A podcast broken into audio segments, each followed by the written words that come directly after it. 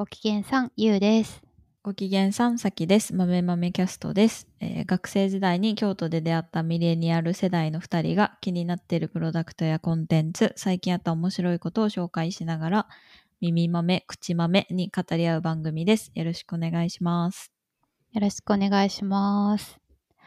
最近ね、これまではそういうことなかったんですけど、うん。肘の内側とか、膝の裏とか、腰のあたりとか、すごく痒くなって、汗が溜まりやすいとこね。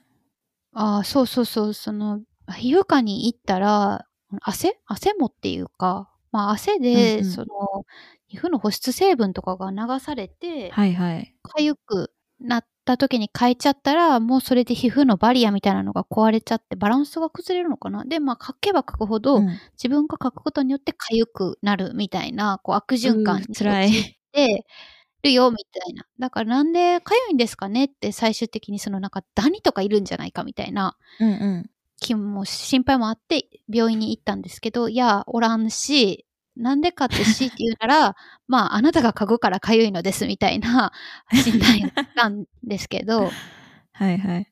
これまで今28で、それまでそんなことなかったんですよ。毎年夏は来ていますし、毎年そこそこの汗をかいて生きてきたんですけれども、うんうん。別に今年特別不潔にしてるわけでもない。あー毎日お風呂入ってるし、うん。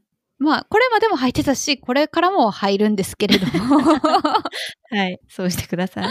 はい、そうさせていただきますが、そんなん今年までなかったやんって自分の体に対しては思ってるんですね。ああ、はいはい。これカレーの一種なのかなとも思ったんですけど、まあ、皮膚科の先生曰く、その誰にでも起こり得ることで、これまでなかったからといって、うんそういう起こらない体質であるって決めつけられるようなものでもないらしいんで、単純にカレーのせいとも思えないんですけど、やっぱり、まあ、とはいえ、年を重ねていくごとに、お肌の曲がり角じゃないですけど、うん。なんか変わったな、みたいな。昔はね、昔はっていうか幼い頃は、その冬でもボディクリームとか塗らなくても大丈夫だったけど、うんうんちょっとやっぱりさすがにお風呂上がりとかに塗っておかないと、後でちょっとカサカサするな、みたいなのってあるじゃないですか。そう、保湿はめっちゃ大事。あそうですよね。顔も今、化粧水と保湿のワセリンぐらいしか基本的にあんまり、あパックは結構やる、頻繁にやるようにしてるんですけど、うーん。あんまり美容液とかは使ってなくて、まあそれでも今、ニキビとかってまあほとんどできないんですね。うんうん。でも、やっぱりニキビできるようになったな。ニキビっていうかもう、もう成人超えたら吹き出物って言うんでしたっけ？そう、吹き出物が、こう、皮膚の下にいくつかあるな、みたいな、そのはいはいちょっとざらついた顔というか、皮膚というか、が気になってたことがあって、何回かダーマペンうん。行ってたんですよ。ダーマペンって知ってます？で、なんか、針刺すやつでしょ？あ、そうそうそう、すごい細かい針を、な怖い怖い 0. 何ミリとかの深さで、ダダダダダダダって。今想像してめっちゃゾ顔ワってしたよ。の皮膚に穴開ける。全部にすんのそうそうそう、全部に。だから、やった直後はもう穴だらけだから、血とかも出ますえし。何が目的なんそれは。うーん、まあ、こう、医学的な知識ないんで、ほんまか嘘かはよくわかってないんですけど、その傷をつけて、それを再生する力によって肌のコンディションを整えるというか、まあ綺麗になるのかな。まあ、でも実際体感としてもやってみて、3回、えっ、と、期間を空けなきゃいけないんですけど、合計で3回やって、うん。その皮膚の下にあった、こう、ニキビのなんかうん卵みたいな、たまにできたりしてたんですけど、そういうのはほとんどなくなったんで、えー、生まれ変わったんだ。じゃあ、顔の皮膚が。うーん、なんですかね。まあ、えーだと思います。いや、もうなんかその美容医療みたいなのってさ、ほんと信じるものは救われるみたいなのも若干あるしさ、プラシーボ効果というか。プラシーボね。そう、あるし、あとなんか何やっていいのかもいまいちよくわかんないよね。ああ、そう。なんか私して、ほんと聞いてんのかなこれはみたいになったのは、その結婚式しますってなって、それに向けて一応さ、万全の体制で臨むためにブライダルエステみたいなのに何回か行ったの。うんうんで、その中で、キャビテーションとか、なんかラジオ波とか、その、うん。何かよくわからない、えー、何かを浴びるの？そう、波、なんていうの、レーザーみたいなのを当てて、脂肪をこう揺らしたり温めたりして分解させる。ようにするみたいなのが、なんか多分いくつかそういう技術が、とかマシンとかがあって、うんうんうん。そうやったけど、大体なんかマッサージと一緒にやって、こう血行促進をするみたいなのがセットなの。あで、よくわかんないから、とりあえず体験で行ってみようみたいな、いろんなところに行ったんだけど、なんかどれが効いてるのかもよくわかんないし、ちゃんとやろうと思ったらしかも結構高いんだよね。きっとみんな、それは結婚式だと思って払うんだと思うんだけど、なんかいまいち、うん、みたいな。うんうんうんおへその周りについてるしつこい脂肪みたいなやつとかをこう頑張って温めて取ってくれようとするんだけど、まあ言われてみれば若干落ちたような気がしないでもないけどねえぐらいな感じ だったそれは。うんそういう時って、そういうのにも通うし、食事もまあやや気にするし、うんうんうん。運動もまあ場合によってはするだろうし、どれが効いてるかわかんないですよね。正直ホットヨガの方が効いてた感はある。うん。で根本的、もう基本的に、例えばその美容の中で痩せるっていう軸で考えたら、もう食べるのと出すのの、あの差分でしかないわけですから、体の仕組みっていうか、ね、基本的には病気したりとか、こうメス入れたりとかしなければ。だからもう食べる量をバランスよく減らし、えー出ていく量だからカロリーの消費を激しくするしかなうんはいじゃないですか。言うは優しいですが、はい。おっしゃる通りでございます。う んあんまりだから、そのダイエットに対する医療っていうのを個人的には課金のコスパ良くないと思ってて、戻りやすいしね、多分結構体が記憶してる部分があるから。うんうん。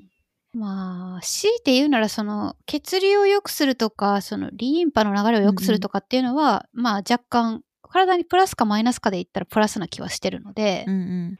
ストレッチしてもらうところとか、うん整体とかは、なんか併用したら良さそうみたいなイメージはあるんですけど、確かに。なんか温めたり、なんか、何やろ、何かの歯、歯を当てたりとか、電気流したりとかは全然、うん本当にまあまあ単純なマッサージと同じぐらいの感じよね。感覚的には。うんうんうん。まあ、一方でその皮膚っていうのは、今回、急に体の皮膚が荒れたっていうのもそうやし、メカニズムみたいなのがよく分かってなくて、うん。唐突に荒れ出すじゃないですか。彼らら。結構私は原因わかること多いかも。あ、そうなんや。まあ基本的にスキンケアとか割と適当なんで、まあそこがまず根本原因としてあるのと、やっぱ寝不足、飲みすぎ、食べすぎ、あとやっぱ刺激物とか ナッツとかチョコレートとかそういう類とかコーヒーとか、そういうなんか刺激物とされているものをとたくさん取ってしまった後は、やっぱすぐ肌荒れるかな。うん。ニキビ。ああ、だね吹き出物。私、吹き出物じゃなくて、メバチコ。うんえっと、メイボじゃなくて、なんて言うんでしたっけ？メバチコってね、関西の人しか言わないらしいんですよ。あの、関東の人にメバチコって言ったすごいインらパ、クトがあるよね。えって、もらい物。物もらい。ああ、物もらいか。もらい物は普通にありがとうもって感じでですが。しょうけど、そう、物もらい。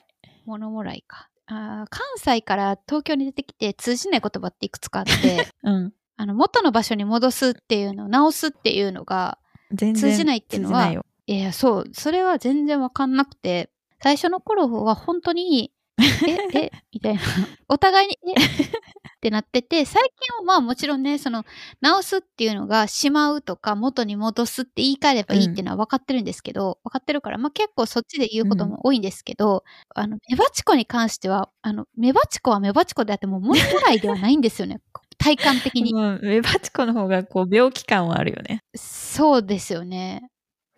えー名古屋の人ってメイボって言ったりしません？あ名古屋じゃないまあ通じるかな？なんかメイボ。どっかメイ違うやったかな？メイボメイボかあ、でもそれもなんか関西な気がするな、イントネーション的に。あメイボは一番なんかさ、意味そのままだよね。ーイメージしやすいですよね。メバチコとかバチコって何？って感じだ。いや、メバチコなんですけど、それが伝わらなくてそう。でも、物もらいって今言うのは、なんて言ったっけって忘れるぐらい物もらいに馴染みがないから、合わせるつもりがないとかじゃなくて、もうナチュラルにメバチコなんですよ。メバチコでいいよメバチコでどうぞ。まあそう。でね、体質的に不節制なことをしたりとか、ちょっと体調を崩しがち、気味な時とかは、メバチコが口内炎がすごくできるんですよ。あこれ野菜の回にも言ったと思うんですけど、野菜食べずに、あ。うんうん。その外食とか、お惣菜とかが増えたらすぐ口内炎できるし、疲れ溜まってきたらメバチコできる。あ人間として弱いみたいな話、ね。そうそうそう。本当もうだからメバチコも口内炎もできたらね、もう本当人間としての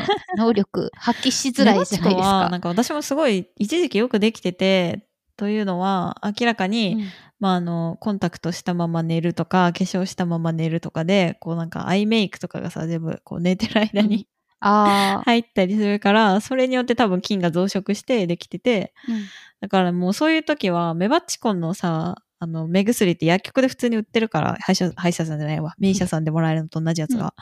それをもう、あ、今日やばいって思ったら瞬間につけるみたいな。それはおすすめへでーす。今でもたまにするけど。なんかゴロゴロするってなった瞬間に、物もらい用の目薬。やってみよう。今、ひちょうど左目がゴロゴロっていうか、やばいぞっていう感覚があるんで。腫れるより前になんか違和感が出てくるからね。あ、そうですね。ちっちゃい頃からなんで私、この目バチコがよくできるっていうのは、メイクとかする前からなんで、コンタクトする前からなんで、おそらく体質もあると思うんですけど、そうだね。常在菌がいるんだろうね。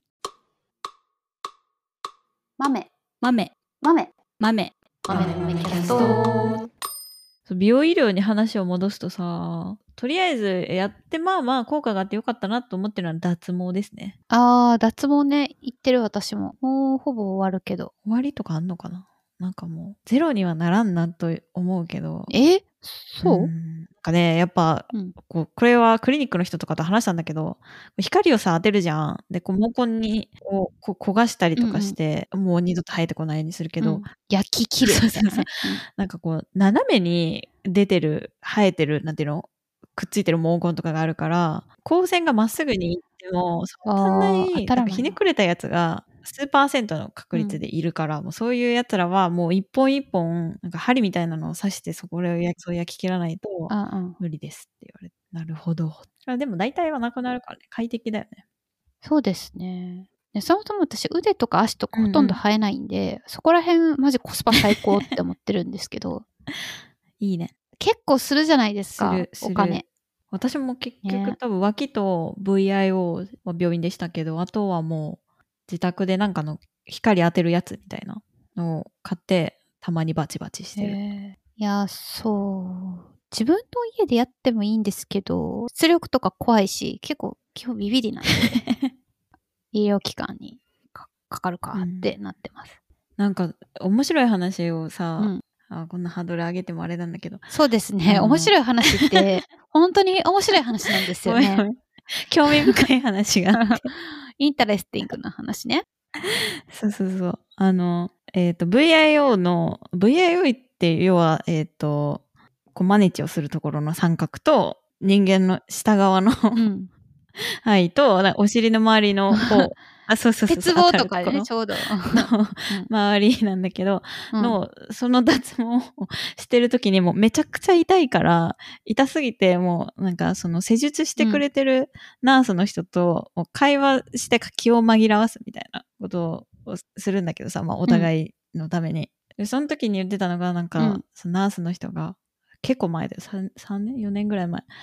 あの、最近割と年齢が上の人が来ることが多いみたいな言ってて、うんうんうんえ、それはなんかそういう年代でそういうことに目覚めたりするんですか？みたいなこと聞いたら、いや、そうじゃなくて、うん。うん。なんか自分のためというよりは、介護とかを受ける立場になった時に、その、下の毛が綺麗な方が、介護する側もやりやすいし、自分としても、こう、かぶれたりしないから、いいみたいな。ので、なんか、就活、うんうんうんその人人生を終わらせるための就活の一環として流行ってるみたいなことを言ってて。へえ、あ、その話自体は結構最近よく聞くんで知ってたんですけど、あ、そうなんだ。え、うん。えーうん。本当によく聞くから、あの、本当に浸透してる、一部ですは浸透してるんだと思うんですけど、3、4年も前からそんなことがあったのに、へえでした。流行ってるんだと思って。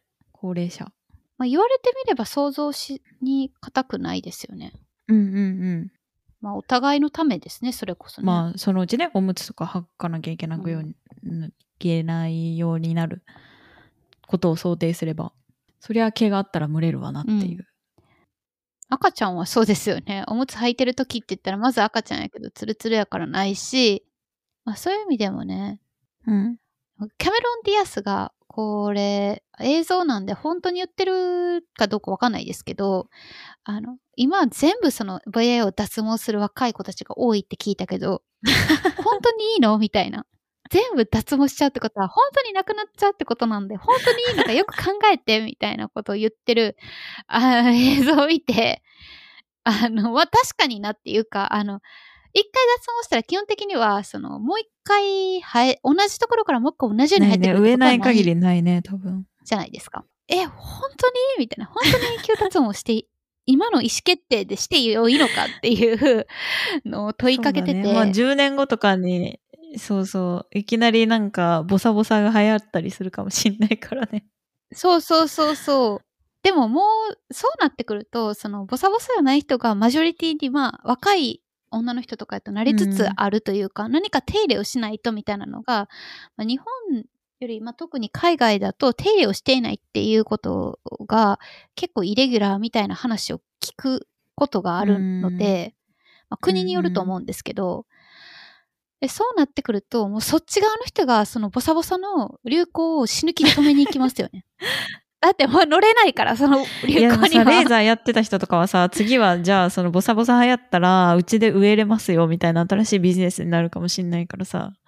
そう業者の人は止めないかもよ。もうあっち行ったりこっち行ったり。もう皮膚がもうかわいそかわいそうやな。でも植えれるからね。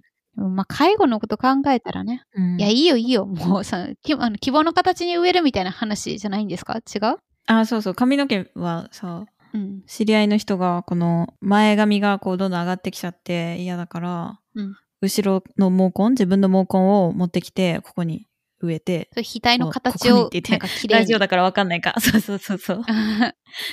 結構ざっくり深い M 字だったのを、作っていくみたいなね。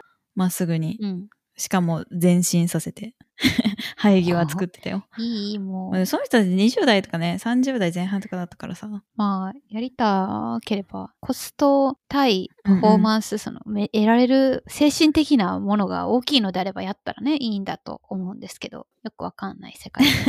坊主が似合わない顔の人っているからね。ああ、まあ、それはそうですね。マロとかさ、あのうちの夫は完全にそうなので、私は頑張ってサプリを飲ませて。ああ。サプリってやめたらすごく、逆効果あの、元に戻るというか、魔法が解ける感じで、その飲んでなかったであろう、その、飲んでなかっただ、そうであったであろうラインまで一気に行くらしい。怖い怖い今すぐ聞かせるわ。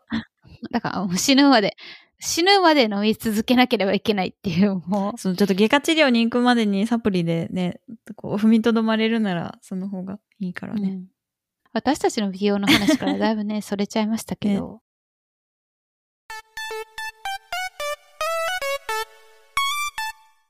そう、まあ脱毛は行ってよかった、確かに。あと、私はダーマペンさっき言ったように行って結構効果を感じたので、1回ね、でも1万円から2万円ぐらい安いとこでもするんで、3回、まあ、行く人はもっと行けも5回とか6回とかも行くのかな。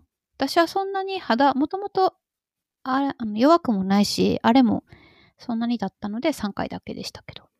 今後何、これやりたいとかありますか？あ、あとね、今後っていうか、これまでもう一個、その美容目的じゃないんですけど、私、歯ぎしりがひどくて、あの、顎にボトックス打ってるんですよ。ボトックスってヒアルロン酸みたいなやつ？えっとね、全然違うと思う。ボトックスは筋肉をこう殺す毒みたいな感じかな。なるほど。食いしばるとここの顎の筋肉がどんどん発達していっちゃうから、それを抑えるためにってことね。うんうんそうそうそうそう。その、歯医者さんで本当は打ちたくて、歯医者さんでマウスピース作るのと一緒にボトックス売ってくれるところもあるんで、そこ探してたんですけど、ちょっといいとこが見や、うん見つからなくて、結局まあ美容でやるのも同じなんで、うん美容外科みたいなところで売ったんですけど、あの本当に歯ぎしりがひどくて、マウスピースもすすずっと勧められてるし、まあ、ただ寝てる間に気持ち悪くて取っちゃうんで、マウスピース一回作ったことあるけども、最近は作ってないんですけど、うん。手入れもめんどくさいですしね。なるほどね。まあ、ボトックス打って若干歯ぎしりマシになったと思いますし、その歯ぎしりをすることによって、なんか頭の筋肉とかもすごくこうキューッと固まって、頭痛とか、うん、凝るね。うん緊張性頭痛が結構あったんで、まあなんか顔がシュッとしたかと言われると美容目的だとコスパ全然良くないっていうか、あんまりわからないですよね。その、わかります？そんなに？わかんないですよね。せっかく、その、まあ、これもそんなに安くないんで、あの、美容目的で売ってたら、ちょっと不満残ると思うんですけど、歯ぎしりがちょっと緩和されたっていう意味で、まあ、気持ちシュッとした気もせんでもないし、良かったなっていうのがボトックスですね。ね。私、歯医者さんで言うと、ホワイトニング一時期してて、うんうん。それがね、その時は、まあ、やっぱ白くなるから、うんうん。こう、満足度高かったんだけど、まあ、維持できないからさ、あの定期的にやらないと。で、一回ママウスピース作って薬剤を後であもう買い足せばいいみたいな状態になってるんだけど、まあ何せ虫歯治療が終わらないので、どんどんそのマウスピースの形がさ、自分の歯並びに合わなくなってくるんだよね。一個ずつこうあ治療治療していくと。うんうんそうそうそう。だからそれも多分本当はマウスピースを定期的に新しくしなきゃいけないうんくて、めんどくさいなってなってる。めんどくさいんだろうな、結局、美容医療というのは。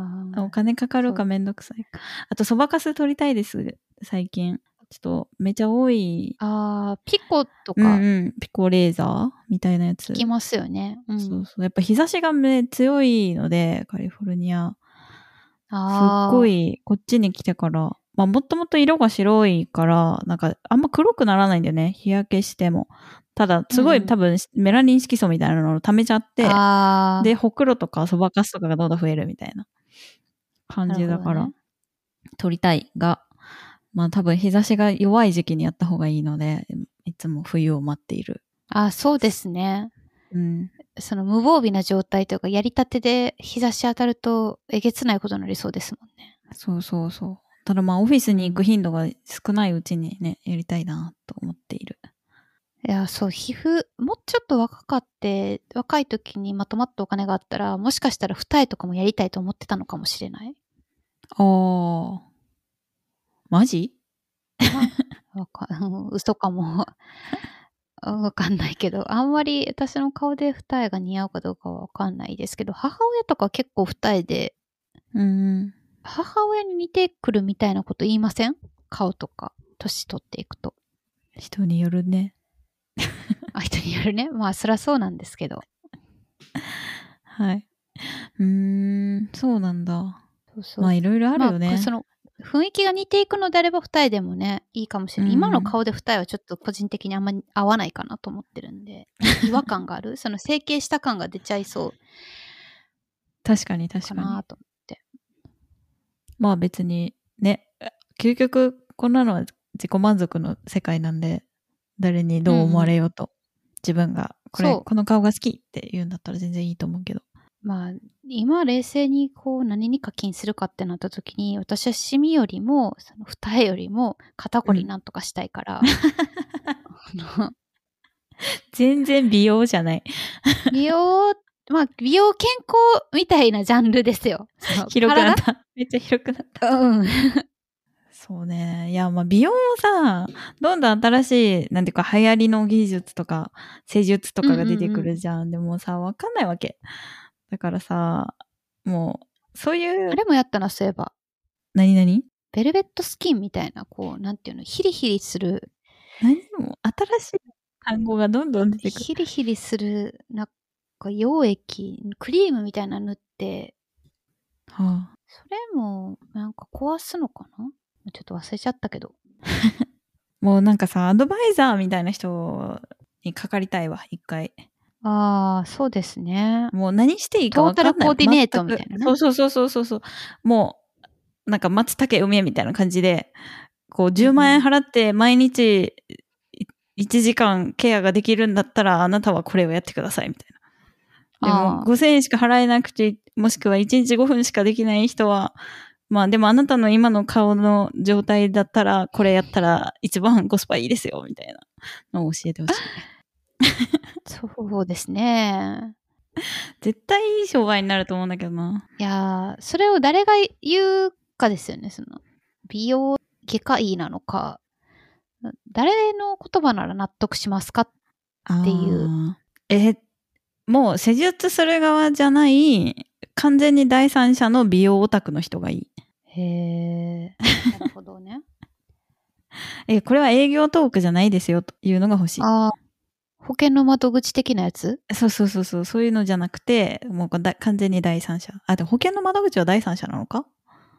第三者ねなんやと思ってた。わかんないけど。だから、まあでもそういうことそういうこと。